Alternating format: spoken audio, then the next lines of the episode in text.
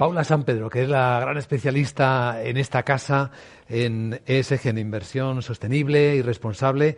Eh, por cierto, desde hace una semana las cosas están más claras, ¿no? Tenemos nueva taxonomía, se ha categorizado más, ahora ya se sabe con mucha precisión. Se supone que hablamos la misma lengua todos cuando hablamos de ESG. Eh, la definimos bien, ¿no? Yo creo que ya por fin llegamos a ese punto. Sí, sí, estamos en ese punto. Yo creo que, bueno, para que se entienda y para que lo entendamos todos, qué es la inversión ESG, ¿no? ¿Qué son esas siglas? Es que no es más que las siglas en inglés de medioambiental, social y, gobernanza.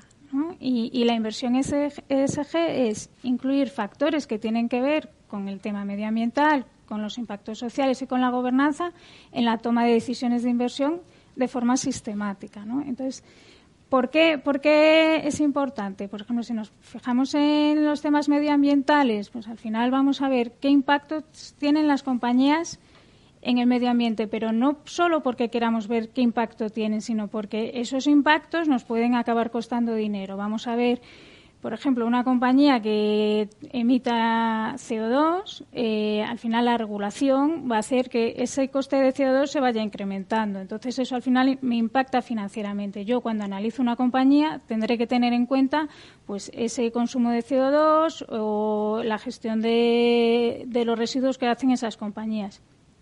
El tema social, que a lo mejor se habla menos, aunque con el último año, con el COVID, se ha empezado a hablar más, es, es bastante extenso. Entonces, tenemos que mirar eh, mm, eh, primero, de cara dentro de la compañía, eh, factores, pues, de tema de gestión de empleados, diversidad, siniestralidad. ¿Por qué?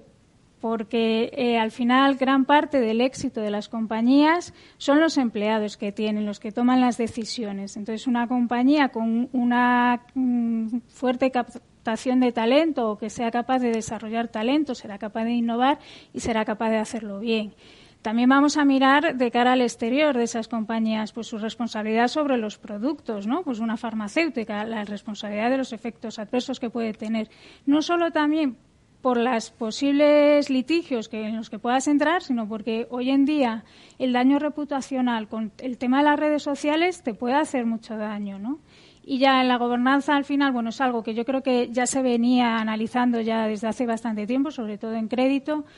queremos compañías bien supervisadas, queremos evitar malas prácticas contables y, queremos evitar una excesiva toma de riesgos por parte de los gestores de las compañías que no está alineada con los accionistas. Entonces, eh, es importante, son riesgos que hay que tener presente y, que eh, están entrando pues en, casi todos los fondos de inversión. Muy bien definido el qué, Paula, pero es el momento, y en este Día de la Inversión es el lugar para hacerlo, el cómo. ¿Cómo eh, Renta 4 Gestora incorpora esos criterios ESG en sus carteras? Bueno, nosotros eh, lo que creemos es que eh, tiene que ir unido al análisis que nosotros hacemos de una compañía. O sea, nosotros no podemos hacer un análisis financiero y luego pasarle una plantilla ESG. ¿Por qué? Porque al final son impactos que, son financieros, que afectan a los modelos de negocio de las compañías. Entonces, eh, por poner un ejemplo de cómo lo hacemos en crédito, que nos viene, más cercano a nosotros, nosotros primero vamos a determinar cuáles son los factores que más afectan a cada sector. Por ejemplo, si estoy analizando una compañía industrial, pues van a ser factores medioambientales, eh, pues emisiones de CO2, qué hace con los residuos, etcétera. Si es un banco, pues me voy a fijar mucho más en temas de ciberseguridad, eh, temas de protección de los datos de sus clientes, etcétera. Y luego también, una vez que tenemos identificados esos factores ¿Qué factores me voy a tener que fijar yo como analista? Vemos la intensidad de esos riesgos. Por ejemplo, hay sectores como el petrolero que con el tema de la transición energética tienen un riesgo muy elevado y hay sectores, a lo mejor los medios de comunicación, que aunque tienen sus riesgos, eh, el impacto en, la cuenta de los resultados, el impacto en el modelo de negocio es menor. Y, una vez que tenemos un poco la, eh, la figura de lo que tenemos que mirar, tenemos herramientas SG, ¿vale? Y, que nos van a dar las puntuaciones de un rating, en vez de un rating de crédito, un rating ESG en base a qué riesgos tienen las compañías y cómo los están gestionando. Pero además eh, nos dan los datos subyacentes que están detrás de, esos ratings. ¿Por qué? Porque es importante ver de dónde sale el número final. No, no me vale decir, pues Repsol tiene un 80. No, yo quiero saber ese 80 de dónde viene. ¿Qué factores son los que lo están lastrando y qué otros factores lo están impulsando al alza? Quiero saber también cómo está evolucionando en el tiempo. Voy a hablar con los gestores de la compañía para ver cómo planifican ellos o, qué planes tienen para, mejorar. Y una vez que tengo todo eso, pues hago una valoración y lo incorporo a mi análisis. Eh, por poner un ejemplo muy sencillo que lo entienda todo el mundo, si yo estoy haciendo un escenario estresado de una compañía, por ejemplo, High Yield, que, tiene costes de emisiones de CO2. Eh, voy a hacer un escenario adverso eh, para ver cómo se comporta esa compañía en una situación muy mala. Pues voy a incrementar esos costes de CO2 en mis proyecciones eh, para ver qué capacidad tiene esa compañía de absorber ese impacto económico. ¿no? ¿Tú crees que esto es una moda efímera, lo de la ESG, o que de verdad va a quedarse? Porque hay gente en los dos lados. Yo creo no solo que no es una moda, creo que es estructural y además, aunque el SG, a ver, que es que no es nada nuevo, lleva haciéndose tiempo, pero está ganando importancia ahora. Yo creo que todavía nos queda mm, por evolucionar. O sea, que tenemos que mejorar muchos procesos. ¿Y, por qué creo que es estructural? Primero, bueno, porque los que estábamos diciendo es que son riesgos reales, son riesgos que impactan en los modelos de negocio de las compañías, que pueden hacer que una compañía sea deje de ser competitiva o que una compañía eh, llegue un momento en que tenga eh, una situación de estrés en sus costes. Luego hay una clara demanda por parte de los inversores. Eh, los inversores quieren saber no solo cómo impactan estos factores en, la rentabilidad de, sus ahorros, sino con sus ahorros, cómo están impactando ellos el medio ambiente, cómo están impactando a la sociedad.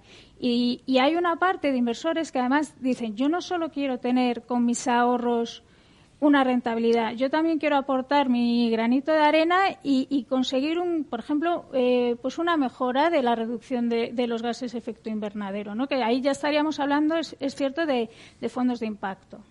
Sí, sí, de inversión, claro, para cambiar el mundo. Exacto. Hay gente que dice, quiero con mi inversión, con mi ahorro, ayudar a cambiar el mundo. Esa está la dirección, ¿no? Pero ¿cómo sabemos, eh, y me voy a poner del lado del abogado del diablo, que entre la gente que está convencida, que se supone que va a permanecer a largo plazo en esta inversión, comprometida, que lo siente, que lo cree en ella, y la que piensa que es una moda, porque se están comportando muy bien este tipo de inversiones, pues no estaremos generando una burbuja. ¿Cómo sabemos que no hay una burbuja en la ESG ahora mismo? Por eso nosotros creemos firmemente que el análisis ESG tiene que ir integrado con el análisis fundamental de las compañías. Yo no puedo comprar un activo simplemente porque sea verde, porque a lo mejor, eh, pues sí, es verde, va a tener muchas oportunidades de crecimiento porque pues son energías limpias, a lo mejor eso ya está recogido en el precio. A lo mejor esas oportunidades están, están sobrevaloradas. Entonces, hay que incluir en tus estimaciones, en tu valoración de las compañías, eh, eh, esas oportunidades, pero ver a qué precio lo, tienes que comprar. También pasa al revés. Hay valores o hay sectores que están denostados totalmente, por ejemplo, el petrolero, y hay compañías dentro de esos sectores que están haciendo verdaderos esfuerzos en cambiar sus modelos de negocio, que de aquí a 15 años van a ser compañías totalmente distintas. Entonces, dentro de esos eh, sectores que están desnostados, que nadie quiere comprar, habrá que ver qué compañías realmente están gestionando bien sus riesgos y ver si hay una oportunidad de compra. Y, yo también ahí plantearía la pregunta.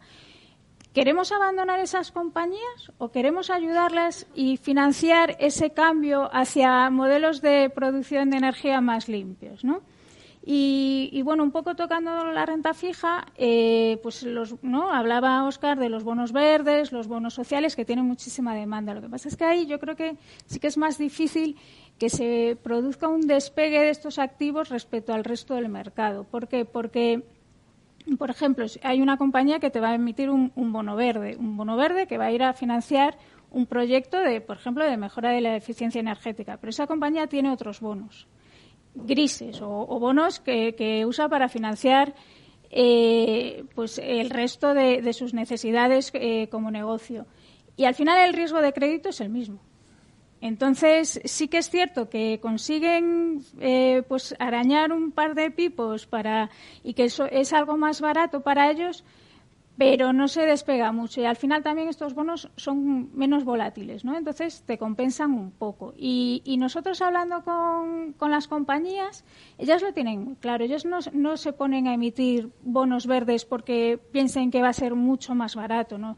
Sino porque forman parte de su estrategia, pues ESG, porque quieren alcanzar eh, eh, nuevos inversores, una, una gama más amplia de inversores y, y, también porque les ayuda a transparentar un poco lo que están haciendo.